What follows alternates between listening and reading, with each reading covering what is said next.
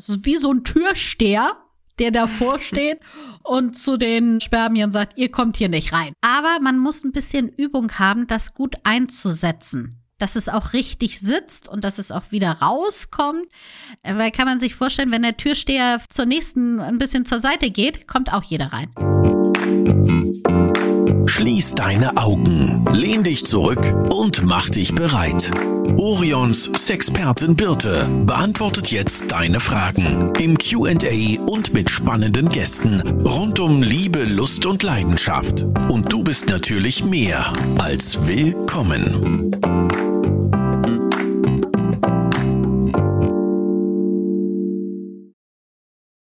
Hallo Jenna. Hallo. Sonst sagst du immer Hallo Birte. Ich wollte mal was anderes sagen. Ich wollte mal so richtig äh, einfallsreich sein heute. Ich dachte, das wäre schon so ein Markenzeichen von uns, dass wir so. uns ja, so okay. melden.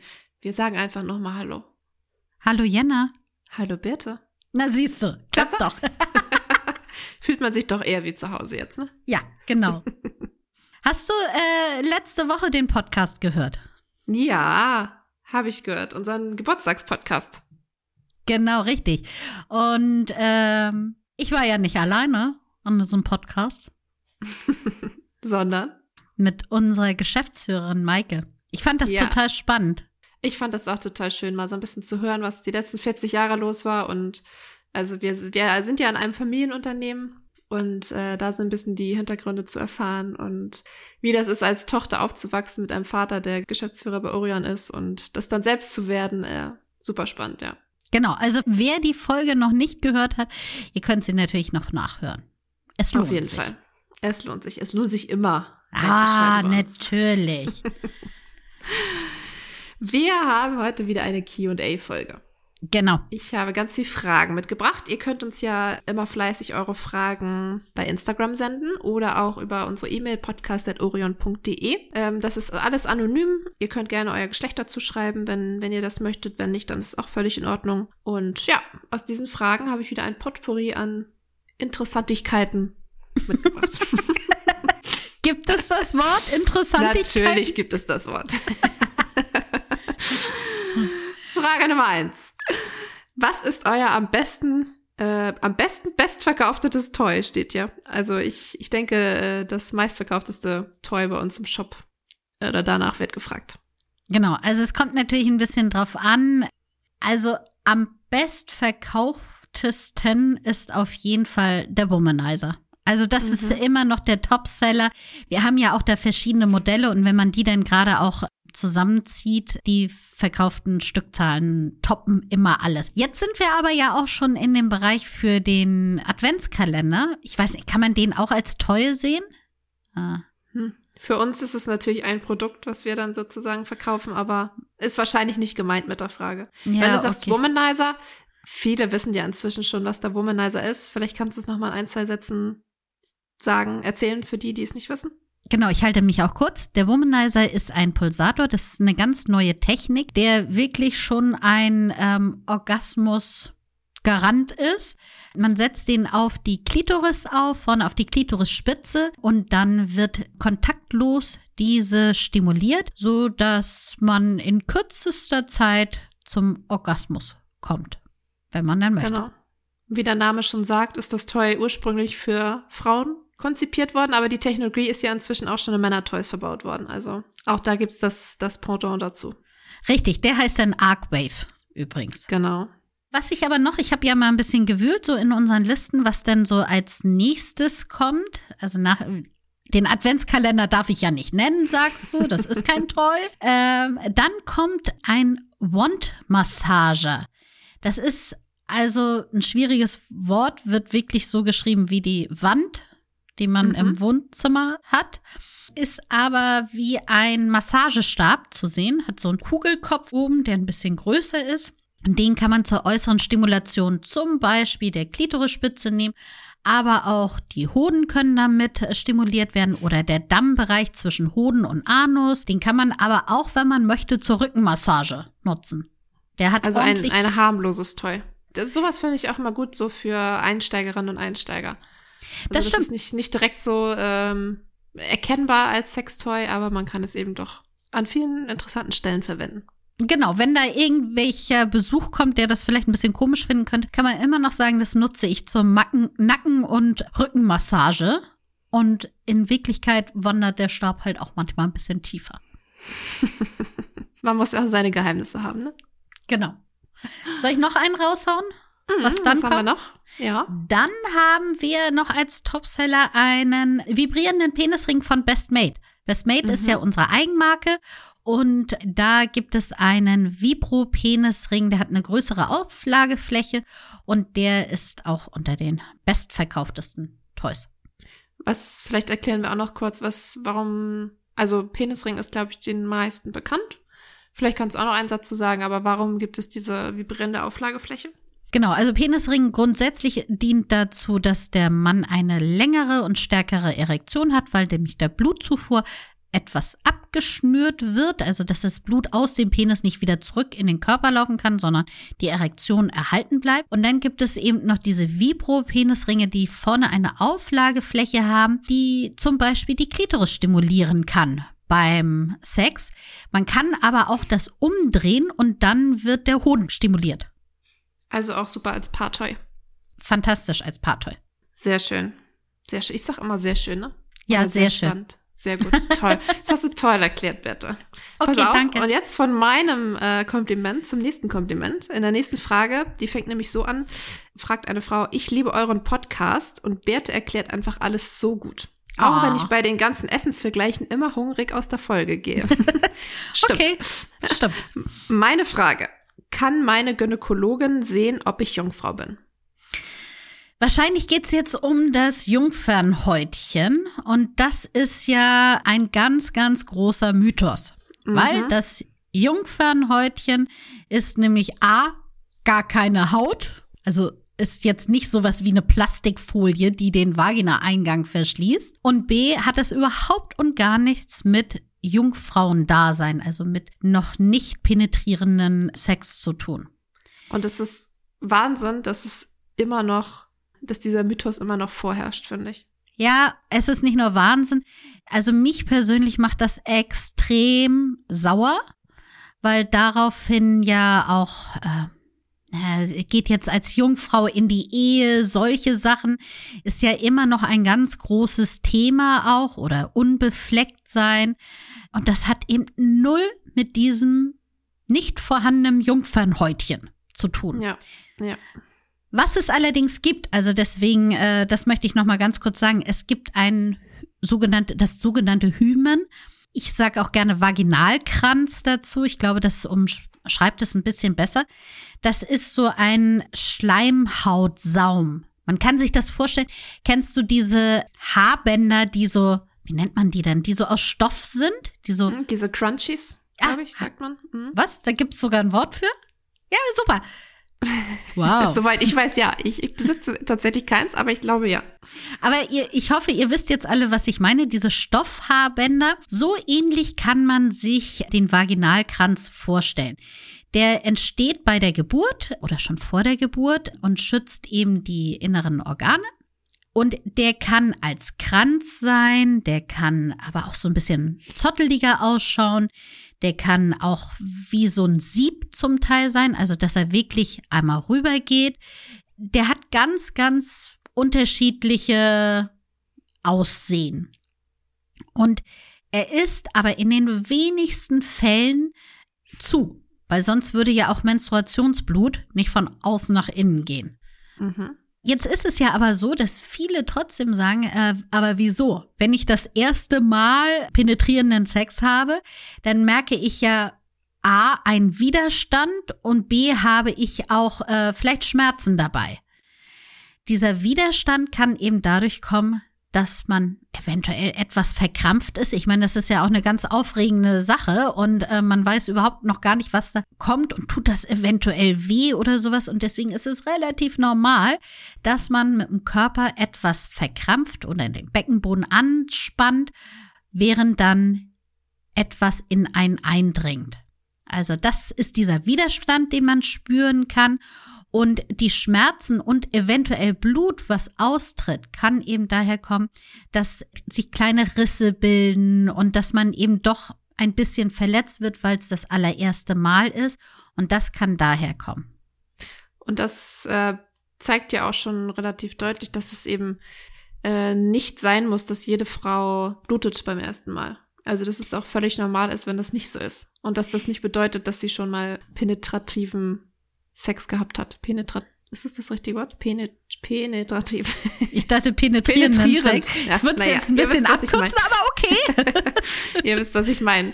Und das ist ja also in vielen Fällen sogar, also wenn es um, um zum Beispiel religiöse Gründe geht und so weiter, ähm, gibt es ja tatsächlich sogar so, so kleine äh, Blutpölzerchen, sage ich mal, die man dann heimlich Mhm. platzen lassen kann und all solche Geschichten. Ja. Ähm, und wenn man einfach mal ein bisschen mehr aufklären würde, dass es völlig normal ist, dass nicht jede Frau beim ersten Mal blutet, ja, wäre das vielleicht alles ein bisschen einfacher für junge Frauen, Mädchen, Frauen, wie auch immer. Ja, allerdings.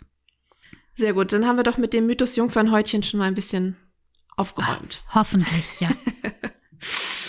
Kommen wir jetzt mal zum ganz anderen Thema und zum und zwar zum Thema Schmerzen mit Lust oder Lust mit Schmerzen oder Lust durch Schmerzen. Warum verbinden manche Menschen Schmerzen mit Lust? Ich kann mit den ganzen SM-Fetischen rein gar nichts anfangen oder mich da reinversetzen. Also, es ist total okay, wenn man mit einem einer Vorliebe nichts anfangen kann. Ich finde es aber schön, wenn man einfach offen ist und ich finde es total toll, dass man hier trotzdem diese Frage stellt und wir deswegen etwas aufklären können. Es gibt den sogenannten Lustschmerz, ähm, nennt man auch Algolagnie. Ähm, kommt, kommt irgendwie aus dem Griechischen, ich weiß es nicht mehr. Ich hatte sogar drei Jahre alt Griechisch, aber ähm, das irgendwie komischerweise nichts hängen geblieben. Überraschung. Ob du da solche Worte gelernt hast, mag ich ja auch mal bezweifeln. Ja, könnte sein, dass es nicht vorkam.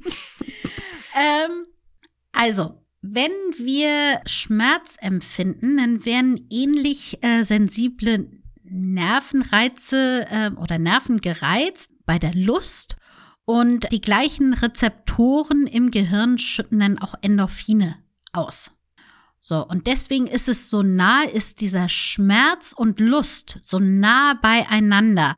Und empfinden das eben auch so viele so interessant, weil eben auch Endorphine ausgeschüttet werden und das sogar zu so einem Art Trance führen kann. Also das sind die einen Personen, die wirklich diesen, diesen Schmerz ganz nah an der Lust erleben.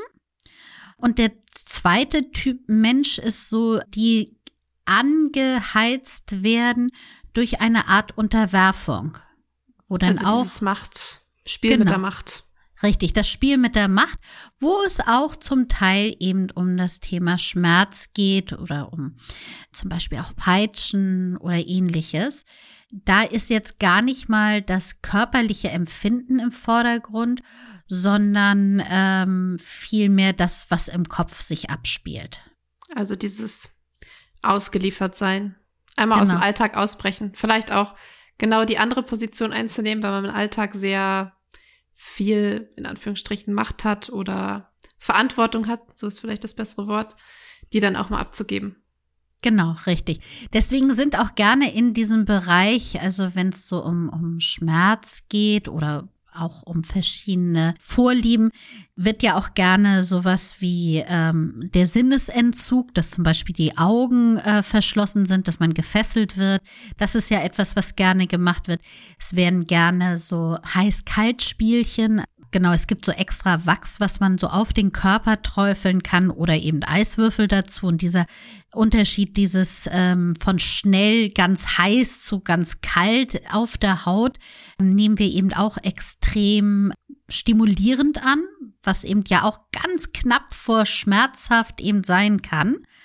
Oder natürlich solche Klassiker wie mit spitzen Fingernägeln über die Haut gehen oder sowas. Das kann man auch im Kleinen sogar zu Hause mal ausprobieren. Ja, genau. Wollte ich auch gerade sagen, das sind ja Sachen, die es in verschiedenen Extremen gibt, ne? Also Ja. es gibt ja fast, fast keine Grenzen nach oben, aber man kann eben auch viel, also so, ein, so eine Peitsche zum Beispiel oder sowas, das kann man ja auch mal zu Hause ausprobieren. Genau, oder auch die Eiswürfel. Das ist auch schon mal so was wirklich, Mhm. dazu gehört nicht viel drumherum, aber so mit so einem Eiswürfel über sehr sensible Bereiche, wie jetzt die Klitorisspitze, Brustwarzen oder auch die Eichel zu gehen, ist schon mal so dieser erste Kick und da wird man eben auch merken, wie nah dieses Huh, das ist fast unangenehm zu wow, das ist ganz schön geil ist. Also das ist eben sehr nah beieinander. Probiert es einfach mal aus. Genau. Und wenn nicht, wenn ihr das nicht mögt, dann ist es auch völlig in Ordnung. Die nächste Frage ist eine Frage zur Pille. Ähm, es geht also um Verhütung. Und in den letzten, ja, ich würde mal sagen, Jahren, äh, finde ich, ist es ja schon wieder mehr Thema geworden, Mhm. dass viele Frauen die Pille vielleicht auch nicht mehr nehmen wollen, weil sie keine Hormone mehr nehmen möchten. Ähm, nichtsdestotrotz hat die Pille natürlich auch Vorteile. Und es fragt heute jemand, hallo ihr beiden, welche Vor- und Nachteile hat die Pille? Ich bin unsicher, was die Hormone angeht. Ja, das ist ja wirklich ein äh, sehr großes Thema und du sprichst es schon an. Ich finde das ganz toll, dass sehr viele, auch gerade junge Frauen, das einfach mal hinterfragen. Ich will auf gar keinen Fall die Pille verteufeln, weil es gibt sehr viele Vorteile. Es ist immer noch ein sehr sicheres ähm, Verhütungsmittel, wenn man es regelmäßig einnimmt, ähm, wenn man sich nicht übergibt, zum Beispiel. Und es ist natürlich auch ein Verhütungsmittel, wo die Frau die Kontrolle hat. Ja. Über, weil letzten Endes sind wir ganz ehrlich, die Frau wird am Ende schwanger, nicht der Mann. So. Wo wir nämlich bei dem anderen Thema, da kommen wir gleich nochmal zu, zu der Pille für den Mann, was ja auch ein Thema ist. Das sind schon Vorteile, die auf der Hand liegen. Die Nachteile sind aber damit, dass man einfach Hormone zu sich nimmt. Die Nebenwirkungen sind da, also auch mal sich da aufklären lassen von der Gynäkologin, vom Gynäkologen, welche Nebenwirkungen hat denn die Pille, die er mir oder sie mir verschrieben hat. Auch die Packungsbeilage, ich weiß, es ist klein gedruckt und hört sich kompliziert an und doof an, aber nehmt euch die Zeit und liest sie euch einfach mal durch und checkt euren eigenen Körper, ob ihr eventuell schon da ein oder andere Nebenwirkungen davon hat. Unter anderem kann eben auch ganz klassisch Libidoverlust dazu führen. Und ich finde, de- das, ähm, was auf der einen Seite Vorteil ist, man hat die Kontrolle und kann als Frau selbstbestimmt, also da, das war ja auch eine große Revolution damals, selbstbestimmt eben nicht schwanger werden. Mhm. Ähm, kann man das ja auch als Nachteil sehen und sagen, nicht nur die Frau ist dafür verantwortlich. Ne? Es gehören immer noch zwei dazu. Wenn ich mit jemandem Sex habe, dann bin ich nicht die Einzige, die, die sich darum kümmern muss oder es bezahlen muss. Es geht ja auch häufig darum, also ab einem gewissen Alter, ich weiß gar nicht genau, ab 21, glaube ich, ähm, kostet die Pille halt auch was. Ja. Und das ist vielleicht auch nicht in Ordnung, wenn das dann immer an den Frauen kleben bleibt. Absolut. Bin ich Oder total wenn man, äh, kurzer Nachtrag noch, äh, wenn man einfach, man hat ja einfach momentan nicht die Wahl, ne? Also wenn man die Wahl hat, ist es ja auch völlig in Ordnung, sich für eins zu entscheiden und auch vielleicht die Verantwortung gerne zu übernehmen, aber momentan gibt es ja nicht eine richtige Alternative. Genau, und da, damit äh, spielst du auf dem, das Thema an, nämlich Pille Ja. für den Mann. Die wurde irgendwann nach einer Studienzeit, ich, kann, ich weiß jetzt gar nicht mehr, wie lange das war, wurde die eingestellt, weil die Nebenwirkungen zu stark waren. Übrigens Ah. die Nebenwirkungen, die Mhm. alle Frauen, die die Pille nehmen, äh, haben. Richtig. Das ist so ein bisschen äh, ad absurdum, also weil wir haben ja schon diese Nebenwirkung, wenn wir die Pille einnehmen. Und ja, Überraschung, auch Männer würden Nebenwirkungen haben, wenn sie dieses Medikament einnehmen. Also Ke keine ähm, Wirkung ohne Nebenwirkung, oder wie sagt man so schön? ja, genau richtig. Also es wäre ähm, schon schön, wenn da die Forschung nochmal wieder aufgenommen wird und dass zumindest, dass man diese Auswahl hat. Weil das ist nämlich genau das, was du meinst. Wenn man in einer Beziehung lebt, dann ist es im Moment ja so, dass wenn man eine hormonelle Verhütung machen möchte, dann kann das nur die Frau machen. Ja. So. Und so hätte man zumindest einmal eine ordentliche Diskussionsgrundlage. Ich würde mal ein paar Sachen noch mal kurz in den Raum werfen, äh, was es noch an Verhütung gibt. Einfach nur Ja, für die gerne. Leute. Es gibt ja zum einen das Diaphragma. Ich weiß gar nicht, ob du das kennst. Ja, also ich weiß, was es ist, aber ich finde, es ist immer noch sehr unbekannt. Ja, genau. Und läuft also so, ich glaube, es ist noch nicht, nicht so verbreitet wie, also es kennen viele einfach nicht. Genau, läuft so ein bisschen unter äh, ferner Liefen. Man kann sich das vorstellen, also das ist so eine Kappe aus Silikon und die setzt man eben vor den Muttermund. Das ist wie so ein Türsteher, der davor steht und zu den Spermien sagt, ihr kommt hier nicht rein. Ist eigentlich eine ganz praktische Sache, aber man muss ein bisschen Übung haben, das gut einzusetzen dass es auch richtig sitzt und dass es auch wieder rauskommt. Weil kann man sich vorstellen, wenn der Türsteher ne, zur nächsten ein bisschen zur Seite geht, kommt auch jeder rein. Also, mhm. das ist das Diaphragma. Mhm. Dann gibt es ja auch noch, es gibt die Hormonspirale, aber die ist natürlich dann ähnlich wie die Pille, nur dass sie eben woanders sitzt. Oder es gibt auch zum Beispiel ja so einen Hormonring, den man einsetzt. Den muss man dann nur einmal im Monat einsetzen. Funktioniert aber alles nur auf Abgabe von Hormonen. Dann gibt es aber noch die Kupferspirale. Die funktioniert mhm. eben mit dem Wirkstoff Kupfer. Das ist eine biochemische Reaktion, wird in der Gebärmutter, glaube ich, ausgeführt, mhm. so dass zum einen die Beweglichkeit der Spermien zurückgesetzt wird. Das heißt, die kommen gar nicht mehr so weit, um die Eizelle zu befruchten. Das ist das eine. Und selbst wenn jetzt sich da so ein flinker Bursche durchschlängelt und zur Eizelle kommt, dann verhindert die Kupferspirale, dass sich diese Eizelle auch einnisten kann in der Gebärmutter. Dann gibt es natürlich Kondome. Logisch. Mhm. Oh, es gibt doch was für den Mann also. Richtig, es gibt auch doch ein Verhütungsmittel, was der Mann anwenden kann. Es gibt aber auch Frauenkondome. Mhm. Die sehen ähnlich aus wie die Kondome für einen Mann, nur etwas größer werden sozusagen eingeführt und sitzen dann über der Vulva, noch über den Lippen, noch drüber. Und dann kann der Mann eindringen. Ist zumindest auch mal etwas, was man mal ausprobieren könnte. Auf jeden Fall. Okay, also es gibt ja doch etwas Auswahl. Wir würden uns freuen, wenn es auch noch mehr Auswahl für alle Geschlechter geben würde. Und hoffen, dass da in Zukunft noch einiges passiert. Und das war natürlich jetzt sehr viel Input, deswegen würde ich mal rüberleiten zu unserer neuen Rubrik äh, sechs kurze Tipps. Sechs kurze Tipps. genau diese Rubrik. ähm, und zwar haben wir diesmal sechs kurze Tipps für guten Sex mitgebracht. Was ja. kannst du den Leuten für gute, hilfreiche, leicht umsetzbare Tipps mit auf den Weg geben? Genau. Ich ähm, beziehe das jetzt mal einmal auf Paarsexualität mhm.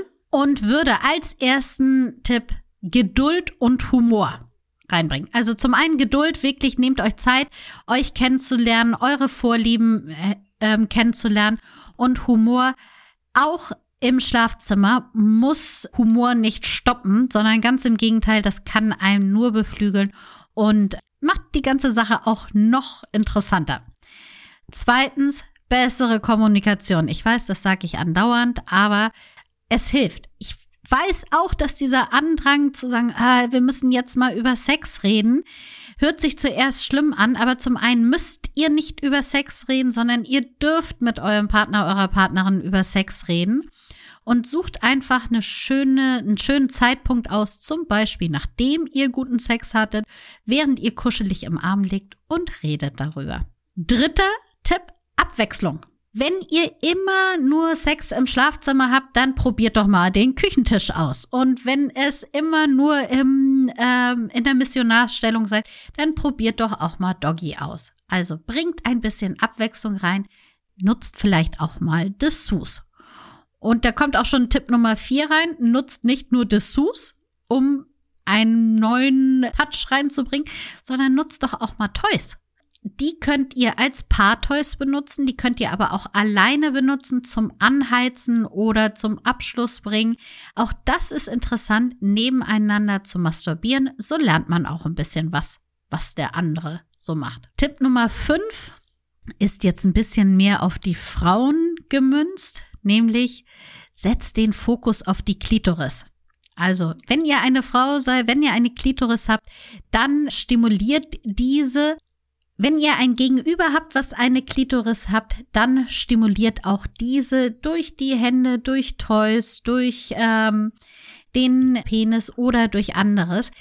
Ihr werdet sehen, das bringt ganz neue Höhenflüge zustande. Und jetzt Tipp Nummer 6 finde ich auch sehr wichtig. Sex muss nicht immer mit einem Höhepunkt enden. Das ist schön, klar, logisch, aber man kann auch sehr schön Sex haben ohne Höhepunkt. Und das kann auch sehr innig sein und das kann auch sehr erregend sein und es kann auch sehr erfüllend sein. In dem Fall ist wirklich der Weg das Ziel und nutzt auch mal diese Form, wirklich zu sagen, heute haben, verwöhnen wir uns gegenseitig, aber wir kommen nicht zum Höhepunkt. Das kann auch sehr spannend sein. Das waren sechs kurze Tipps. Vielleicht sollten wir doch noch mal einen Jingle in Auftrag geben. Das können wir den Leuten ja fast nicht zumuten hier. Willst du sagen, dass ich nicht singen kann? Das würde ich natürlich niemals sagen. Wir waren doch im letzten Podcast unserem Plattenvertrag schon ganz nah. Ja, das stimmt. Dass bisher keine Nachricht gekommen ist, müssen wir ja keinem erzählen. Ansonsten finde ich unsere sechs Tipps, äh, unsere neue Rubrik schön. Also gefällt ich mir auch. gut. Machen wir weiterhin, würde ich sagen. Würde ich auch sagen. Solange sich keiner über den äh, Jingle beschwert, machen wir das weiter so. Wunderbar. Ich habe sogar noch eine Frage mitgebracht. Ja. Also QA geht noch weiter. Ein Mann fragt, irgendwie klappt das bei mir mit der Standfestigkeit nicht so richtig. Was kann ich tun? Da würde ich ganz kurz mal ausholen, wie das denn ist mit der Standfestigkeit. Also, wenn der Mann erregt ist, dann wird ganz viel Blut in die Schwellkörper äh, des Penis gepumpt und dadurch macht es und das gute Stück steht. Jetzt kann es aber sein, dass das Penisgewebe unten am Penis schafft. Es ist ein bisschen schade, dass ihr Bertes Handbewegung nicht sehen könnt. Sie erklärt das hier sehr, äh, wie sagt man, äh, plastisch mit ihren Händen und Handbewegung. Ja, das stimmt. Ich, ich versuche es auch immer noch mit meinen Worten zu formen, was meine Hände machen. Klappt ich, auch sehr gut. Okay, gut. Ich bemühe mich. Falls ihr, euch das irgendwie auffällt, schreibt uns gerne, wenn ihr sagt, oh, das geht gar nicht. So. Also, wir waren bei Blut in den Penis rein. Der Penis richtet sich auf und sagt, hallo, hier bin ich. Dass das Blut nicht sofort wieder zurückströmt, liegt daran, dass das Penisgewebe unten sozusagen zumacht und dadurch der Penis weiterhin erregt bleibt. Jetzt kann es aber sein, dass die Infrastruktur da nicht mehr ganz so supidupi ist und dieses Penisgewebe nicht mehr ganz so intakt ist. Es kann dadurch sein, dass man vielleicht Medikamente nimmt. Es kann aber auch sowas sein wie das Alter kann eine Rolle spielen, ein untrainierter männlicher Beckenboden, weil, aha, ja, Männer, ihr habt auch einen Beckenboden und den könnt ihr trainieren. Es kann aber auch Stress sein. Das sind all solche Faktoren, die da zusammenkommen können. Jetzt äh, ging es ja auch darum, was man da tun kann. Man kann zum einen dieses Penisgewebe unterstützen, indem man zum Beispiel einen äh, Penisring umlegt. Der macht dann sozusagen genau das Gleiche, wie das Penisgewebe normalerweise von innen tut. Er drückt die Blutzufuhr ab, sodass sie weiterhin im Penis bleibt und er weiterhin standfest ist. Man kann auch den Beckenboden trainieren. Hatte ich ja schon angedeutet. Aha, ihr habt einen Beckenboden, der kann trainiert werden. Da gibt es ganz einfache Übungen. seht ihr auch bei uns im Blog, also unter orion.de slash blog könnt ihr alles nachlesen. Oder ich schreibe es unten in die Show Notes rein, ist ja viel einfacher. Hm. Mhm. Ja, dafür sind sie ja da. Ja, sorry. Ich würde aber auch immer noch mal beim Urologen oder bei der Urologin abklären, ob alles soweit in Ordnung ist ob da nicht vielleicht auch ein äh, anatomisches Problem auftreten könnte oder eben auch, ob ihr Medikamente nehmt, die das eventuell nicht mehr ganz so standhaft machen. Also erstmal die Ursache herausfinden und dann nach der Lösung suchen. Also es gibt, es gibt ja für, für eigentlich alle Ursachen eine Lösung, aber die sind eben äh, individuell, je nachdem, wo das Problem liegt. Genau, richtig. Noch eine Frage? Eine schaffen wir noch? Ja, schaffen wir noch, ja. oder? Machen wir noch. Es fragt ein Mann, wie fühlt sich ein weiblicher Orgasmus an? Wo sind da die Unterschiede zum Mann? Jetzt hast du jetzt so eine Frage, äh, setzt du an, ans Ende? Und da muss ich mich, du da nochmal ordentlich ausholen? Ah, ich, äh, ich versuche mich kurz zu halten. Also, interessanterweise, wenn man junge Menschen fragt, wie sie ihren Orgasmus empfinden, sowohl Männer als auch Frauen, dann umschreiben sie die gleichen Wörter. Also Männer und Frauen nutzen die gleichen Worte, um einen Orgasmus zu umschreiben. Das sind eben sowas wie Berauschen, dass man Kontrollverlust hat, dass es sich im ganzen Körper ausbreitet. Das ist natürlich auch so individuell, wie jeder Mensch individuell ist, aber in der Menge sind es ähnliche Worte. Das heißt, das Anfühlen ist schon mal bei beiden gleich. Und auch biologisch ist es ähnlich, dass zum Beispiel die Atmung schneller wird, der Puls hochgeht, ähm, der Herzschlag sich erhöht und auch das Gehirn stärker durchblutet ist. Also auch das ist bei beiden gleich. Was etwas unterschiedlich ist, ist, dass der Mann den sogenannten Point of No Return hat. Also es gibt einen Punkt, wo er nicht anders kann, als jetzt zum Orgasmus zu kommen.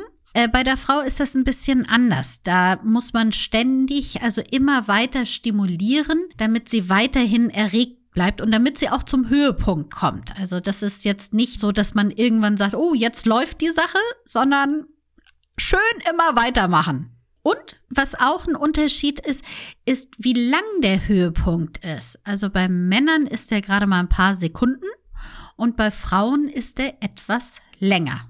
Der kann dann schon Minuten dauern. Und gibt es auch verschiedene Arten von Höhepunkten? Also beispielsweise ein klitoraler Höhepunkt oder ein analer Höhepunkt oder ein äh, Nippelorgasmus gibt es ja, gibt es ja alles. Fühlen die sich wiederum unterschiedlich an? Also es gibt natürlich die verschiedenen Lustzonen, die man unterschiedlich stimulieren kann. Wenn wir jetzt von klitoraler und vaginaler Höhepunkt sprechen, ja, der fühlt sich auch unterschiedlich an. Ist ja aber das Gleiche, weil jeweils wird die Klitoris stimuliert, nur von der anderen Seite aus. Ja. Und natürlich, je nachdem, welche Nervenbahnen man da gerade stimuliert, fühlt sich auch dieser Höhepunkt anders an im Körper. Allerdings im Gehirn und wie gesagt mit dem biologisch, also mit dem Herzfrequenz und sowas, das ist immer ähnlich. Und bei einer Person muss sich ja auch nicht jeder Orgasmus gleich anfühlen, denke ich. Also nur, also vielleicht hat man irgendwie mal mehr im Kopf, mal weniger, mal mehr Stress, genau. mal, mal äh, mehr Lust, was auch immer. Auch das variiert ja wahrscheinlich. Genau, richtig. Und auch das, also nicht jeder vaginale Orgasmus fühlt sich ja gleich an. Also bei der gleichen ja. Person sondern auch der kann ja unterschiedlich sein. Und es ist eben so, dass noch ganz viel drumherum wichtig ist. Das Kopfkino spielt eine Rolle, die Umgebung spielt eine Rolle, der Partner, die Partnerin spielt eine Rolle. Also das ist schon ein sehr komplexes Thema. Aber das hast du sehr schön zusammengefasst. Freut mich. Hab mich auch kurz gehalten. Ich hätte darüber auch länger reden können. Machen wir nächstes Mal, beziehungsweise ja. übernächstes Mal. Nächste Woche ist ja wieder ein Interview dran. Ja. Und möchtest du verraten, wen du zu Gast hast, Jana? Sehr gerne möchte ich das verraten, weil das ist ein Herzensthema von mir. Ich habe nämlich Iris in dem Podcast und Iris hatte eine Chemo, sie hatte Krebs und wie sich da so ihr ähm, Sexualleben verändert hat, ihre Körperwahrnehmung verändert hat, darüber rede ich mit ihr in dem Podcast. Tolles Thema. Mhm. Genau, das kommt nächste Woche und übernächste Woche sehen wir uns dann wieder. Genau. Wir haben noch eine Aufgabe fürs Wochenende, oder? Ah, ja. Welche Aufgabe hast du mitgebracht? Wir halten uns mal an den guten Sex. Und ich möchte die Aufgabe, also für alle, ja, für alle Paare, aber ich glaube auch Singles können das machen. Nämlich den letzten Tipp, den ich vorhin gesagt habe, möchte ich euch gerne als Aufgabe mitgeben. Nämlich, es muss nicht immer mit einem Höhepunkt enden. Sprecht mit eurem Partner, eurer Partnerin darüber, dass ihr gerne richtig lange leidenschaftlich euch umeinander kümmert. Da rede ich jetzt auch schon von mindestens einer halben Stunde. Also richtig lange sind keine fünf Minuten, ne? ähm, kümmert ihr euch umeinander, aber ihr habt keinen Höhepunkt. Aber mit dieser Aufgabe endet unser Podcast ja in einem Höhepunkt quasi, oder? Ach, sehr schön. so, damit verabschiede ich mich von dir. Ich mich Hat Spaß auch von gemacht dir. heute.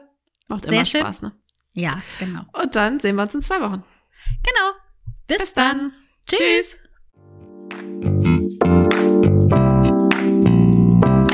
Das war Willkommen, dein Orion-Podcast mit Sexpertin Birte. Du willst nächste Woche wiederkommen? Dann abonniere uns gerne auf der Podcast-Plattform deiner Wahl.